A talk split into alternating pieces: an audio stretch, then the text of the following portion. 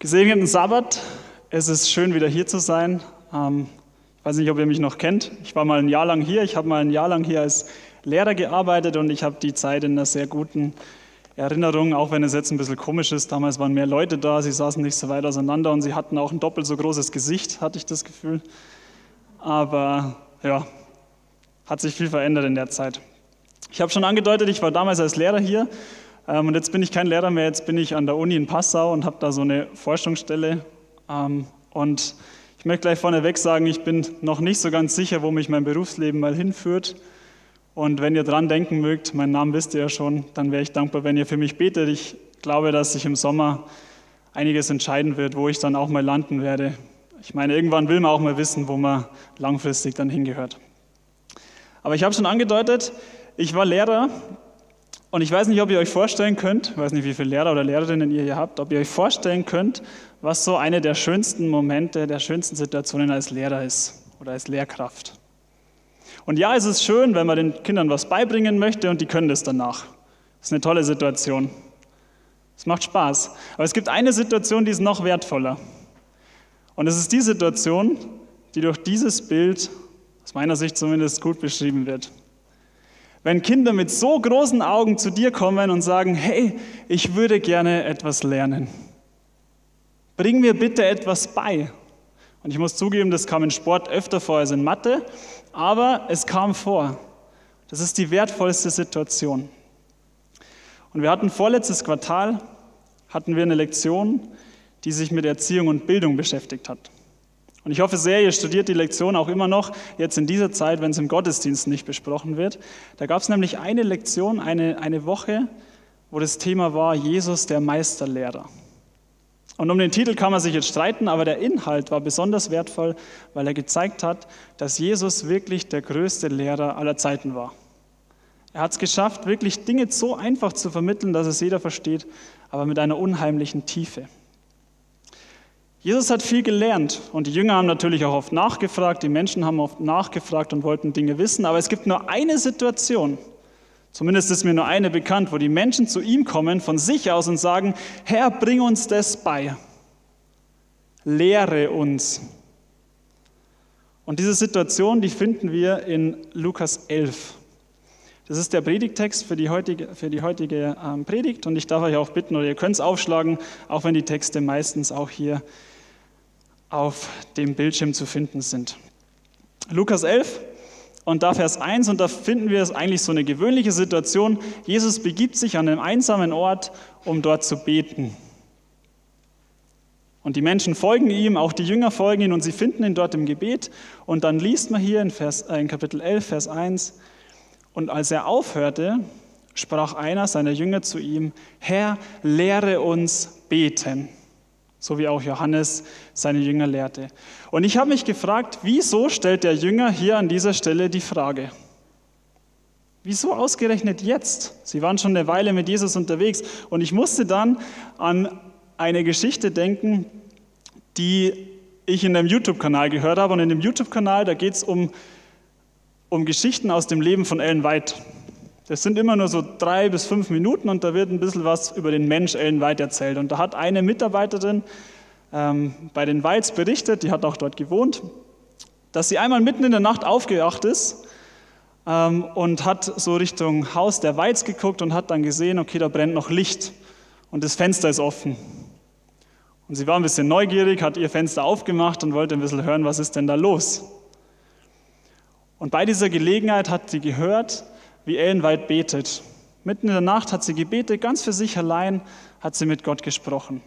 Und sie erzählt dann, wie beeindruckt sie war, wie angesprochen sie war von dieser Last, die sie empfand, die so, ein, so eine Prophetin tragen musste. Und sie hat aber auch gesagt, dass sie hauptsächlich gerührt war, gerührt war von dieser Vertrautheit, die dieses Gebet ausgedrückt hat, dieses Vertrauen, das sie Gott gegenüber hatte. Und wenn ich an einen Menschen denke, an einen Menschen, der ein enges, eine enge Beziehung, ein enges Verhältnis zu Gott hatte, dann ist es natürlich Jesus. Jesus. Und so wundert es mich nicht, dass die Jünger hier Jesus beten, gesehen und gehört haben und dass sie danach das Bedürfnis haben, Jesus, wie geht eigentlich beten? Ich wünsche mir das auch. Ich wünsche mir das auch so, wie du das hast. Und Jesus gibt eine interessante Antwort auf diese Frage, die wir alle kennen, und die finden wir in Vers 2 bis Vers 4. Da sagt er, wenn ihr betet, so sprecht, unser Vater, der du bist im Himmel, geheiligt werde dein Name, dein Reich komme, dein Wille geschehe wie im Himmel, so auch auf Erden. Gib uns täglich unser nötiges Brot und vergib uns unsere Sünden, denn auch wir vergeben jeden, der uns etwas schuldig ist. Und führe uns nicht in Versuchung, sondern erlöse uns von dem Bösen. Denn dein ist das Reich und die Herrlichkeit. Ich hoffe, euch ist aufgefallen, dass das hier gar nicht steht. Ich, hoffe sehr, euch ist aufgefallen, dass hier dieser bekannte letzte Teil, den wir hauptsächlich aus dem Matthäusevangelium, gar nicht vorkommt. Jesus hatte nämlich ein paar Monate vorher schon mal erklärt, wie Gebet funktioniert in der Bergpredigt. Und umso erstaunlicher ist es, dass er an dieser Stelle jetzt einfach das Gleiche nochmal wiederholt. Und es wird noch erstaunlicher, wenn wir in Matthäus diesen Vers anschauen, den er da auch sagt im Rahmen dieses, dieser Bergpredigt. Er sagt, wenn ihr betet, sollt ihr nicht plappern wie die Heiden, denn sie meinen, sie werden erhört um ihrer vielen Worte willen. Und trotzdem wiederholt er einfach die gleichen Worte. Wie das Beten von den Heiden aussieht, das sehen wir zum Beispiel bei Elia und den Baalspriestern auf Karmel. Sie haben versucht, Gott zu überzeugen. Sie haben den ganzen Tag gebetet, sie haben ihre Gebete wiederholt und haben dann sogar angefangen, rumzuspringen und sich zu ritzen. Und so davon, Gott davon zu überzeugen, was er tun soll. Das zu tun, was sie sich wünschen. Bei Christen sollte es anders sein. Und ich möchte hier gleich mal sagen an dieser Stelle, dass wenn ich über Heiden spreche, heute in der Predigt, dann meine ich nicht nur solche Balspriester und Götzendiener, sondern dann meine ich ganz allgemein Menschen, die Gott, die den Gott der Bibel nicht kennen. Also Heiden muss gar nichts Negatives sein, sondern es können Menschen sein, die den Gott der Bibel nicht kennen. Jesus wiederholt jetzt hier einfach dieses Gebet. Und ich möchte noch darauf hinweisen, ich glaube, ein zweiter Grund, warum Jesus, ähm, ich glaube, ein zweiter Grund für die Frage der Jünger, das finden wir immer dadurch raus, dass wir uns die Antwort von Jesus anschauen. Das Schöne an Jesus ist ja, dass er die Gedanken der Menschen kennt, das Bedürfnis hinter den Worten der Frage. Und deswegen antwortet er auch immer in eine solche Richtung. Finde ich unheimlich wertvoll und ich glaube, wenn wir uns nachher den Kontext anschauen, dann finden wir auch raus, finden wir einen zweiten Grund raus, warum die Jünger diese Frage stellen. Wir haben gerade über das Plappern der Heiden gesprochen und wisst ihr, ich finde es traurig, dass in der Geschichte mit dem Vater Unser genau das passiert ist, was Jesus vermeiden wollte. Den Menschen wurde gesagt, hey, ihr müsst nur fünfmal das Gebet beten, dreimal das und zweimal das und dann werdet ihr erhört. Und ich habe so drüber nachgedacht, ob das in unserem Leben auch vorkommt. Und dann ist mir aufgefallen, gerade letzte Woche, dass ich ganz oft am Ende meines Gebetes sage, im Namen Jesu, Amen. Und dass ich gar nicht drüber nachdenke, was es heißt. Und ich meine, das sagt man deswegen, weil es einen Bibeltext gibt, wo Jesus sagt, alles, was ihr beten werdet in meinem Namen, das wird euch gegeben. Aber ich glaube, er hat es nicht so gemeint, dass man das einfach nur sagt, wie so eine Floskel, die keinen Sinn mehr macht, und dann erhört er uns auch. Und ich glaube, wir müssen auch bei Liedern zum Beispiel aufpassen, dass wir nicht so sehr von dem Gesang, und Gesang ist was Wertvolles, was Schönes, ähm, in Anspruch genommen werden, dass wir den Inhalt eigentlich vergessen. Gesang ist auch ein Gebet, eine Form von Gebet. Aber zurück zu diesem Gebet, das Jesus hier gibt. Ellen White schreibt darüber, dass Jesus nicht die Absicht hatte, uns auf den Wortlaut des Vaterunsers festzulegen. Sie sagt, er stellte uns damit ein Mustergebet in so einfachen Worten vor, dass es auch ein Kind beten kann und doch mit einer solchen Gedankentiefe, die selbst die größten Geister nie voll erfassen können. Und ich muss sagen, ich wollte eigentlich ursprünglich den ersten Teil allgemein über das Vaterunser machen und den zweiten Teil dann über diesen ersten Satz, geheiligt werde dein Name. Und als ich das angefangen habe, habe ich gemerkt, okay, das, der Teil mit geheiligt werde dein Name ist schon über eine halbe Stunde lang. Und dann habe ich festgestellt, okay, das ist in der Zeit leider nicht machbar. Ähm, und dann habe ich den Teil rausgelassen. Aber ich möchte euch einladen, dass ihr dieses Gebet mal Vers für Vers durchschaut und gerade bei diesem Geheiligt werde dein Name euch mal Hesekiel 20 anschaut. Das ist besonders spannend, weil da geht es auch ums Gebet. Da kommen nämlich Menschen zu, Jesu, zu, zu dem Propheten und wollen eine Antwort von Gott erbitten. Und Gott sagt, ich antworte euch nicht. Ist unfassbar spannend. Und dann Hesekiel 36 ab Vers 20 ist wunderschön. Da beschreibt Gott, wie sein Name geheiligt wird. Das ist ein wunderschöner Vers.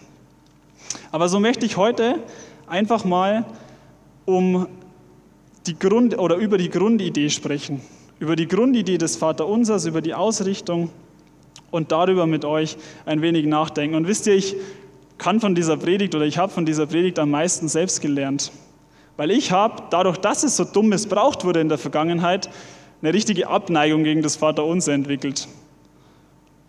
Aber wenn Jesus, wenn Jesus dieses Gebet gibt, zweimal, um zu erklären, wie Gebet aussehen soll und funktioniert, dann sollten wir uns echt mal hinsetzen und das studieren, oder? Zurück zum Text. Jesus wäre nicht Jesus, wenn er nur das Gebet geben würde und es nicht erklären würde. In Lukas 11, Vers 5 bis 7 erzählt er ein Gleichnis. Er erzählt von einem Mann, der um Mitternacht zu seinem Freund kommt, an seine Tür klopft und sagt, ich habe Besuch bekommen. Mein Freund, ich habe Besuch bekommen, der war nicht geplant und jetzt brauche ich Brot, ich habe nichts mehr daheim. Kannst du mir aushelfen? Und sein Freund sagt, ah, ich habe die Tür schon zugeschlossen, meine Kinder schlafen, ich liege schon im Bett. Und er lässt ihn praktisch stehen. Und dann sagt Jesus was unheimlich Spannendes in Vers 8. Ich sage euch, wenn er auch nicht deswegen aufstehen und ihm etwas geben wird, weil er sein Freund ist, so wird er doch um seiner Unverschämtheit willen aufstehen und ihm geben, so viel er braucht. Findet ihr den Vers auch merkwürdig? Findet ihr merkwürdig, was er hier sagt? Ist das euer Bild von Gott? Wir nerven ihn einfach so lang, bis er uns dann endlich das gibt, was wir brauchen und wollen? Und ich glaube, was Jesus hier tut, ich glaube, Jesus bringt das Bild der Heiden, der Menschen, die Gott nicht kennen, das bringt er hier. Und er erzählt ihnen, schaut mal, die haben dieses Bild von Gott, dass man erstmal ein Opfer bringen muss, um Gott zu besänftigen, dann am besten lange knien, lange beten, um irgendwie Gott davon zu überzeugen, dass er das tut, was man sich selber wünscht. Und versteht mich nicht falsch, langes Knien, Beten, langes Beten ist nicht falsch. Jesus hat auch lange gebetet. Er kniete und manchmal lag er sogar auf seinem Angesicht. Aber es kann nicht diesen Zweck haben, dass wir Gott von was überzeugen, was wir uns wünschen, was er gar nicht möchte. Und auch das Opfern, das ist auch ein wichtiger Punkt. Im Alten Testament hatte das eine große Bedeutung. Aber es hatte nie die Bedeutung, dass wir von uns aus Gott besänftigen. Sondern es war immer nur dieses Symbol hin auf den Messias, der kommt. Gott selbst, der kommt und die Sünde der Welt wegnimmt. Mein Bruder hat mal aus dem Nichts zu mir gesagt, Hannes, du übertreibst das mit deinem Glauben. Ich war völlig verwirrt, habe ihn angeguckt. Wir saßen gerade auf der Couch und haben Fußball geguckt und habe gesagt: Hä, wie, wie kommst du jetzt da drauf? Stehe ich nicht. Dann hat er gesagt: Weißt du, man muss doch nicht immer vorm Essen beten. Und man muss doch auch nicht jeden Sabbat in die Gemeinde gehen. Und ich musste ein bisschen schmunzeln, ein bisschen schlucken. Ähm, und dann war ich auch sehr nachdenklich, weil er hat recht. Er hat tatsächlich recht. Man muss es nicht. Ich muss es nicht. Ich tue es nicht, um Gott zu gefallen, sondern ich will es. Ich sollte es wollen. Das wäre die eigentliche Idee. Ich will Gott jedes Mal vom Essen danken, dass er mich versorgt, weil ich weiß, dass es nicht selbstverständlich ist, dass er mir Gutes tut, dass er für mich da ist, dass er mir alles gibt, was ich brauche. Und ich muss auch am Sabbat nicht in die Gemeinde gehen, aber ich will es. Ich will die Zeit mit Menschen verbringen, die Gott genauso lieben wie ich, die ihn anbeten wollen mit denen ich mich nicht immer verstehe vielleicht, aber das spielt keine Rolle. Und ein Punkt an dieser Stelle, man darf auch nicht so weit gehen zu sagen, ich gehe nur wegen mir selbst in die Gemeinde. Ich bin auch in der Gemeinde, um Segen sein für andere. Und ich finde es spannend, gerade in unserer Gesellschaft, bei uns in unserer Gesellschaft dreht sich alles nur um uns, um einen selber. Aber das, die Bibel kennt es eigentlich nicht. Die Bibel spricht immer allgemeiner vom Volk Gottes. Natürlich geht es am Ende darum, dass wir für uns selber verantwortlich sind und um unsere Erlösung geht, aber die Bibel hat immer das Volk Gottes im Blick, sowohl das Alte als auch das Neue Testament.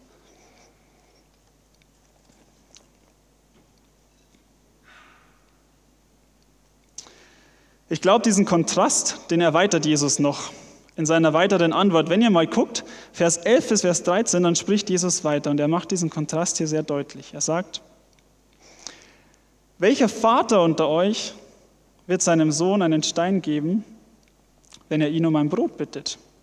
Oder wenn er ihm um einen Fisch bittet, gibt er ihm statt des Fisches eine Schlange? Oder auch wenn er um ein Ei bittet, wird er ihm einen Skorpion geben? Wenn nun ihr, die ihr böse seid, euren Kindern gute Gaben zu geben versteht, wie viel mehr wird der Vater im Himmel den Heiligen Geist denen geben, die ihn bitten?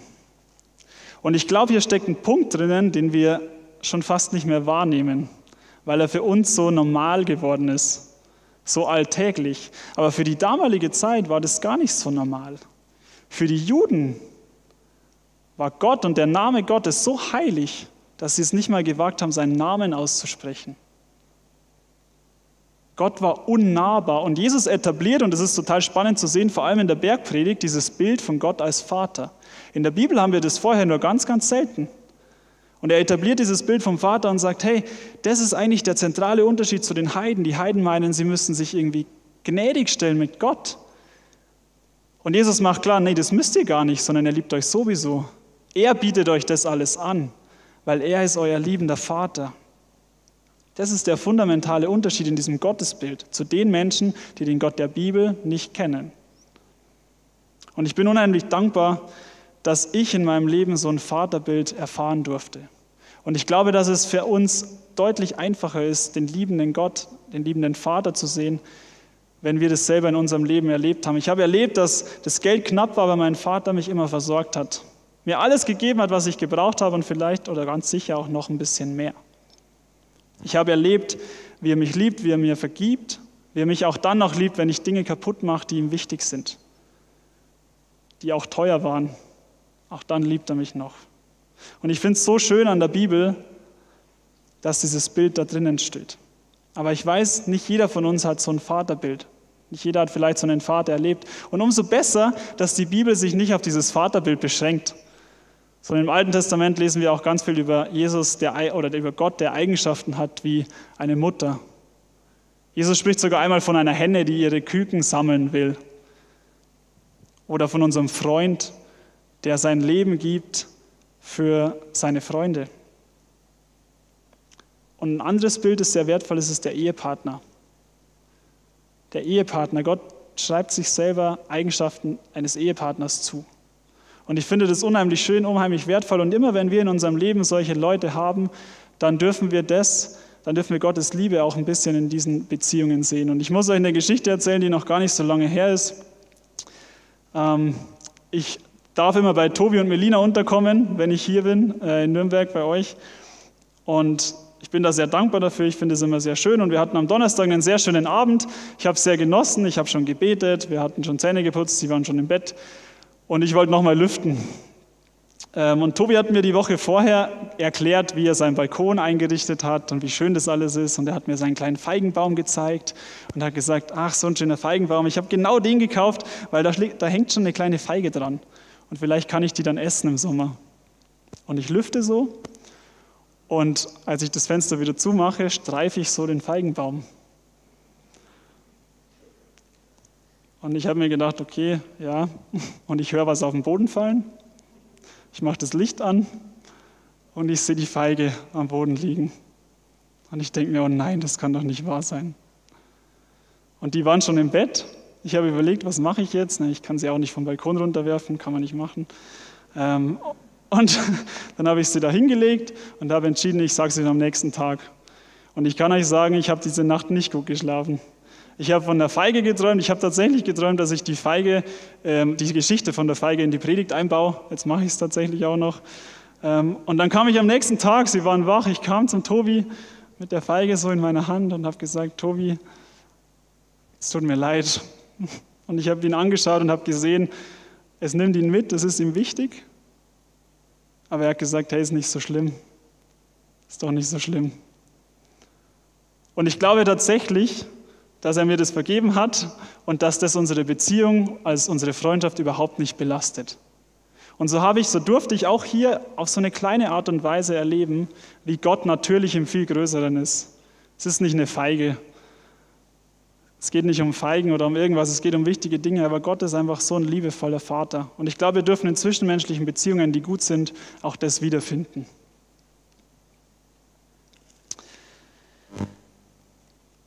Ich glaube, bei uns passiert oft was anderes. Ich glaube, wir stehen nicht in der Gefahr, dass wir dieses Bild vom Vater vergessen, sondern ich glaube, wir stehen eher in der Gefahr, dass wir dieses Bild vom allmächtigen Gott vergessen. Das Bild vom Schöpfer, vom Herrscher über das Universum und von dem, das ist eigentlich ein schönes Bild, der alle Dinge in seiner Hand hält und nur darauf wartet, bis er sie uns gibt. Und ich möchte das an dieser Stelle ganz bewusst sagen, es gibt die Meinung, ähm, dass Gott zwar unser lieber Vater ist, aber er will uns nicht von Sünde freimachen. Er kann uns nicht von Sünde freimachen. Und es werden auch gute Argumente gefunden, dann wird mit dem großen Kampf argumentiert und mit was weiß ich alles. Ähm, aber wenn ihr mal drüber nachdenkt, dass Gott ein allmächtiger Gott ist und gleichzeitig ein liebender Vater, der uns vor dem Leid bewahren möchte, macht es dann nicht Sinn, dass er uns von der Sünde befreien möchte, die so viel Leid verursacht? Und ich möchte euch einladen, da wirklich mal bewusst drüber nachzudenken, was Gottes Plan mit uns ist, mit uns in unserem Leben. Jetzt sieht es in der Realität ja anders aus. Jetzt sieht es in der Realität ja so aus, dass wir oft um Dinge beten und wir beten und wir wissen, Gott ist unser Vater, wir glauben sogar, Gott ist allmächtig und es passiert trotzdem nicht so, wie wir es gebetet haben. Und da stelle ich mir die Frage, warum? Warum ist es so? Und ich bin in den Vorbereitungen auf, dieses, auf diese Predigt darauf gekommen, dass es vielleicht genau an diesen Eigenschaften des liebenden Vaters liegen könnte.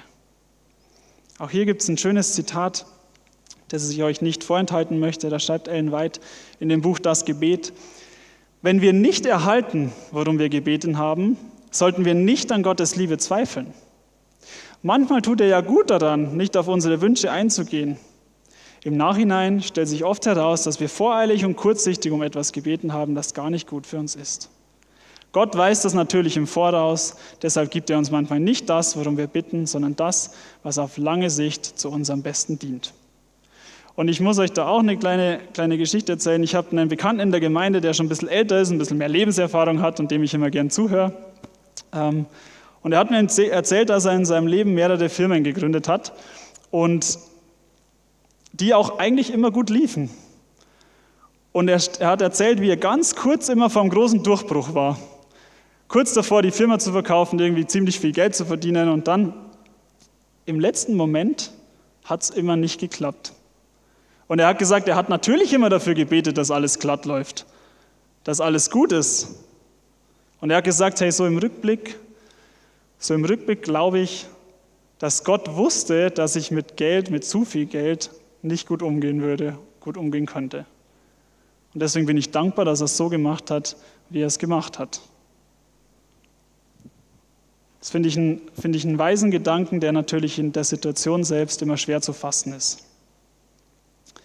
Und Ellen White schreibt hier weiter, sie sagt, darum würden wir selbst, darum würden wir selbst bitten, wenn wir die Dinge mit seinen Augen sehen könnten. Und ich habe überlegt, was sind seine Augen? Und seine Augen sind diese allwissenden Augen. Und so finde ich dieses Zitat total schön, weil, es, weil sie eigentlich sagt, wenn wir alle Informationen hätten, wenn wir alles wüssten, dann würden wir genau das bitten, was er uns gibt. Und es hilft mir tatsächlich, dass ich mir darüber Gedanken mache, wie Gott ist und was mein Gebet auch bewirkt. Finde ich unfassbar wertvoll. Ich habe am Anfang gesagt, dass die Antwort Jesu oft auch ein Indiz dafür ist, warum die Frage gestellt wurde. Und darauf möchte ich jetzt ein bisschen eingehen und ich glaube, wir finden hier Indizien in Vers 9, 10 und 13. Lukas 11, Vers 9, 10 und 13. Da steht, ich sage euch, bittet, so wird euch gegeben, sucht, so werdet ihr finden, klopft an, so wird euch aufgetan. Denn jeder, der bittet, empfängt, und wer sucht, der findet, und wer anklopft, dem wird aufgetan.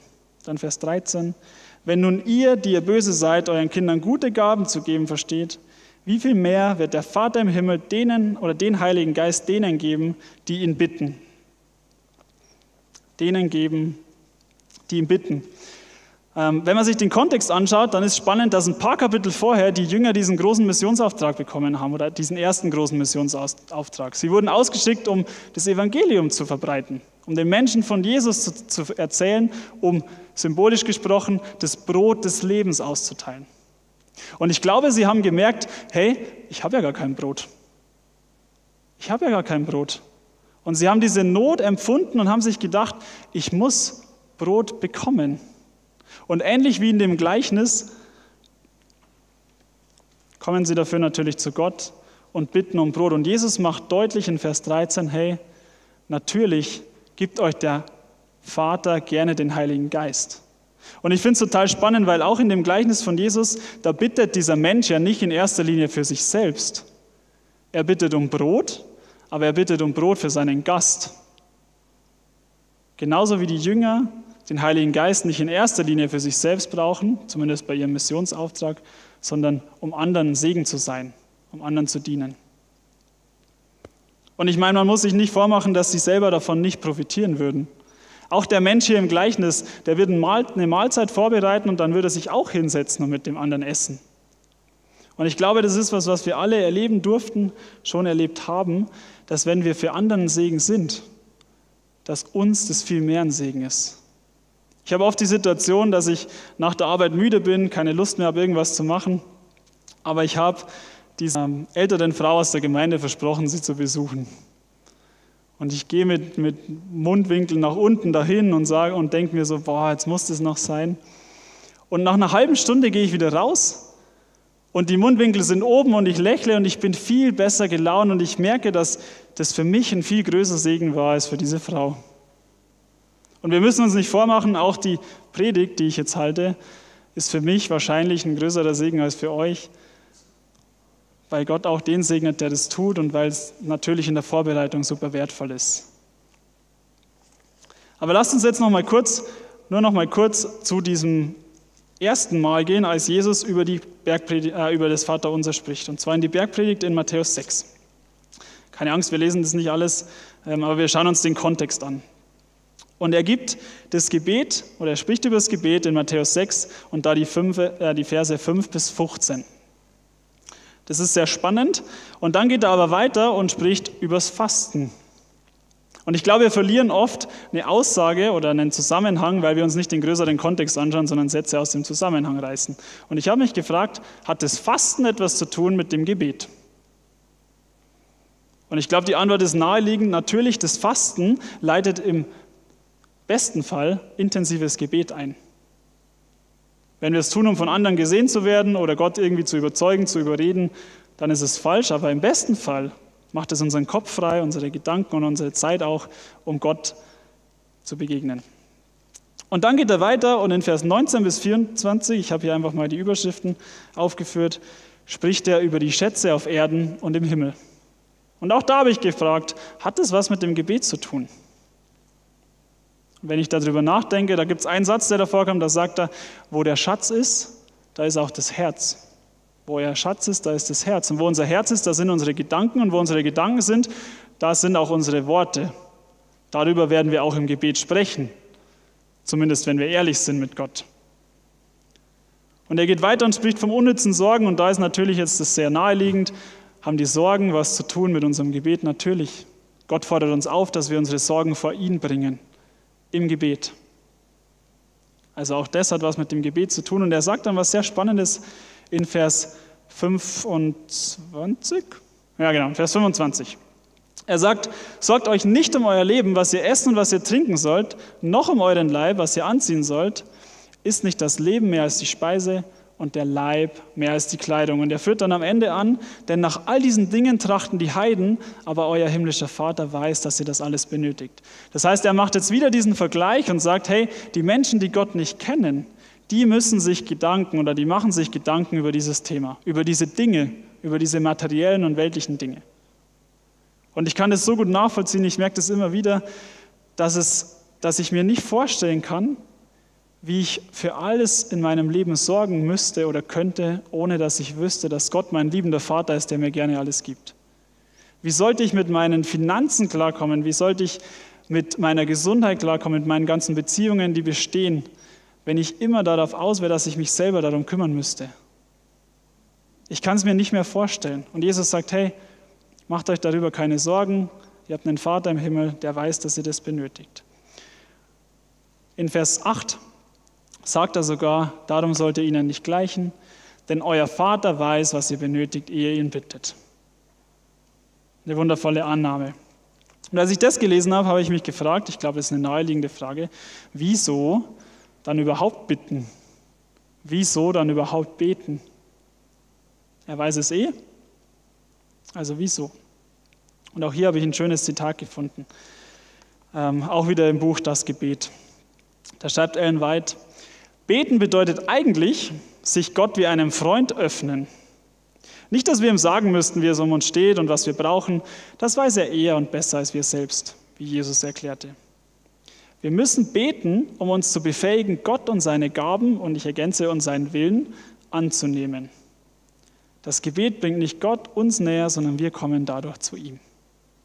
Und als ich das gelesen habe, ist mir Jesus eingefallen in Gethsemane. Ich glaube, Jesus hatte in seinem Leben nur eine Situation, wo sein Willen gegen den Willen des Vaters stand. Und ich glaube, das war in Gethsemane, als er gekämpft hat und gesagt, ich möchte, dass dieser Kelch an mir vorübergeht. Und er hat gebetet, und er hat nicht einmal gebetet, er hat dreimal gebetet, bis er am Ende sagen konnte, dein Wille geschehe, und er ist aufgestanden und alles hat seinen Lauf gegangen.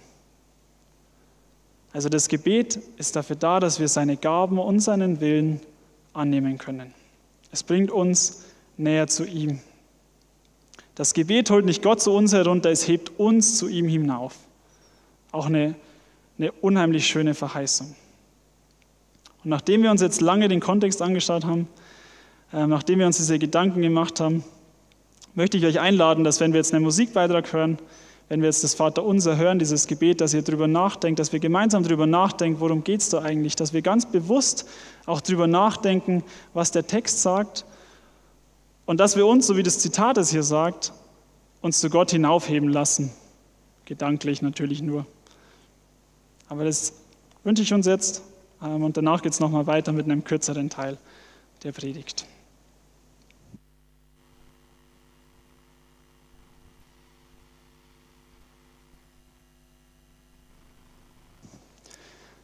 Vater unser, ich habe schon gesagt, wir gehen nicht zu so sehr ins Detail, können wir leider nicht leisten, aber wenn Jesus diese Worte gibt und vor allem den Aufbau des Gebets, dann wollen wir uns den zumindest mal anschauen. Und ich lade euch mal ein, euch jetzt diese Zeilen anzugucken und euch mal und, und die so zu überfliegen und zu schauen, welche Zeilen sind auf Gott ausgerichtet und welche Zeilen, in welchen Zeilen geht es um mich selbst oder um meine Bedürfnisse, um meine Sorgen. Überfliegt es mal und schaut es euch mal an.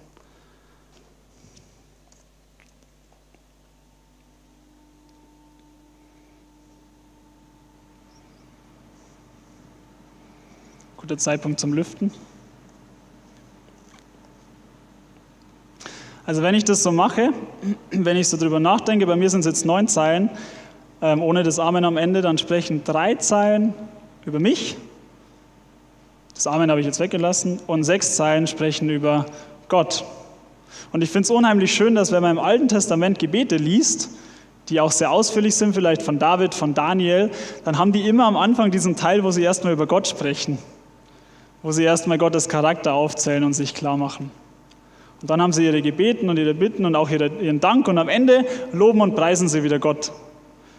Und so ein bisschen sehe ich das hier auch, dass unsere Bitten, das was uns betrifft, dass das eingerahmt ist am Anfang von der Stellung Gottes, seinem Charakter, seinem Wesen ähm, und am Ende auch seiner Kraft, seiner Herrlichkeit, wieder die Perspektive auf Gott gelenkt wird. Und wenn ihr das gleich jetzt mal noch, noch mal tut, euch nochmal die Zeilen anschaut und überlegt, was sind Teile, die einen geistlichen Aspekt ansprechen und welche Zeilen sprechen eher einen materiellen oder vielleicht weltlichen oder körperlichen Aspekt an.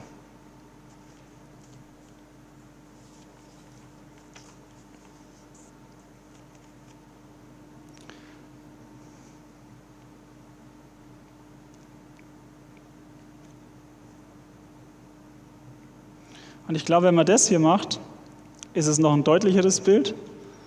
Das rot markierte ist für mich das, was geistliche Aspekte im, im Blick hat.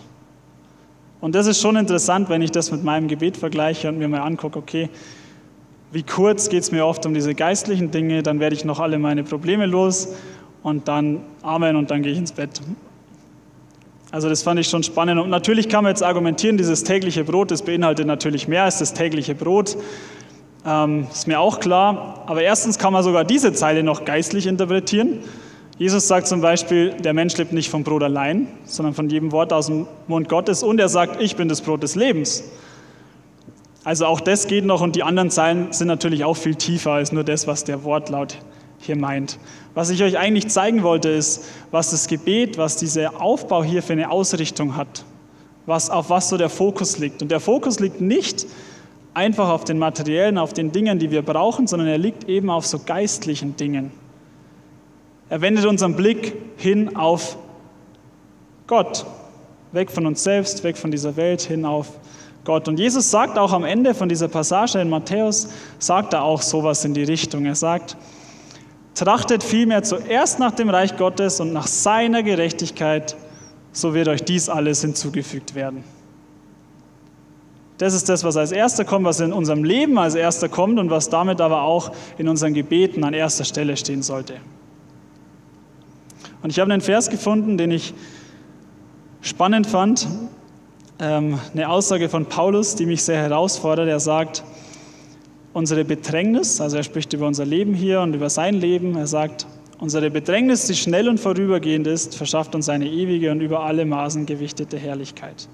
Und ich möchte das ein bisschen verallgemeinern, weil dieser Vers von Jesus, wenn er uns herausfordert, erst ans Reich Gottes zu denken, der ist ja nicht so leicht umzusetzen.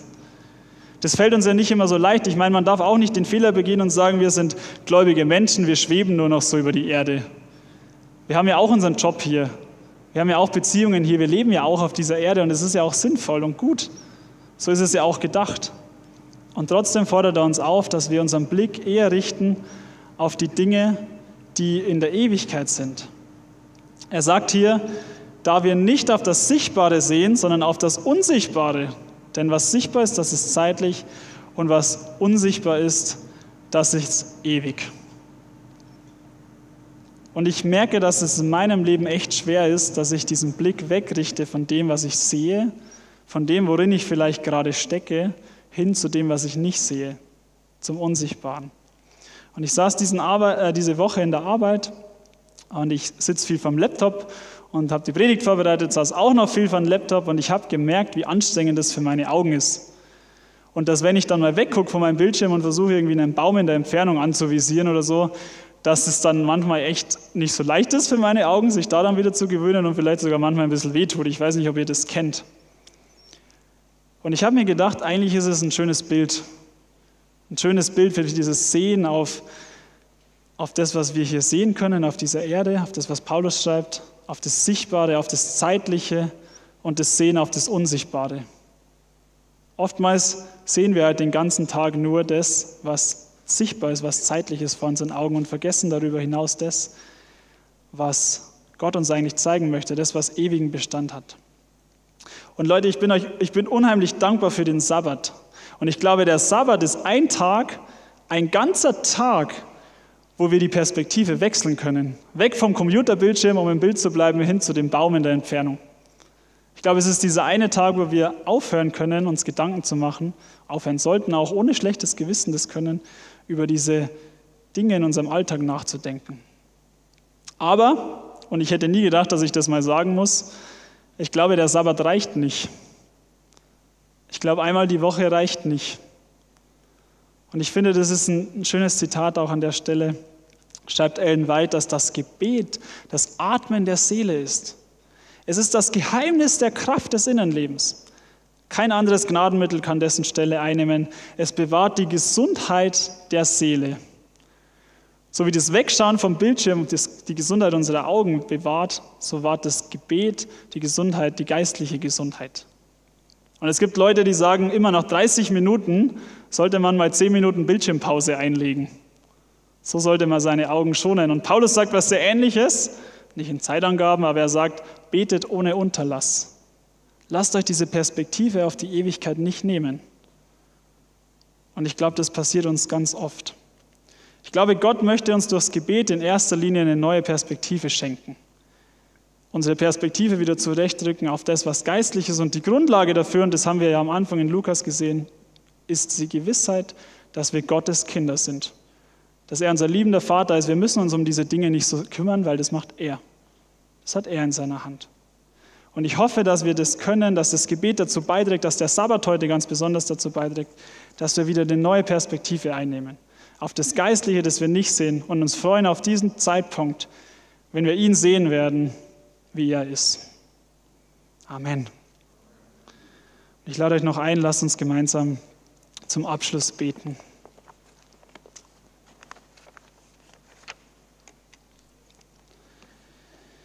Himmlischer Vater, du allmächtiger Gott, der du alle Dinge in deiner Hand hältst und alles weißt, der du die Kraft hast, alles zu tun und der du willig bist, es für uns einzusetzen. Nicht, weil wir dich irgendwie gnädig stimmen, sondern weil du uns liebst, weil du unser Vater bist. Ich danke dir für dieses wunderschöne Bild und ich möchte dich bitten, dass du uns hilfst, dass jedes Mal, wenn wir ins Gebet gehen, dass wir uns beide Dinge bewusst machen, dass du allmächtig bist und dass du der liebende Vater bist, der gerne gibt. Und ich bitte dich, dass dieser Sabbat heute, die Predigt und vor allem das Gebet, das wir täglich haben, dass das dazu beiträgt, dass unsere Perspektive wieder zu dir kommt. Unsere Perspektive auf ewige Dinge, auf das, was wirklich wichtig ist und dass das unsere Gebete auch prägt und dominiert. Nicht unsere Sorgen, weil wir wissen, darum kümmerst du dich trotzdem. Ich danke dir, dass ich meine Sorgen trotzdem vor dich bringen darf. Auch wenn du sie weißt, du wünschst dir trotzdem, dass wir mit dir sprechen und dir alles sagen. Und ich bitte dich, Herr, ich bitte dich so sehr, dass du uns hilfst, dass wir unseren Blick nicht wegnehmen von dir, von deiner Gnade, von deiner Erlösung. Und dass du uns Freude und Sehnsucht danach schenkst, dass du bald kommst und in Ewigkeit regierst. Hab Dank dafür. Amen.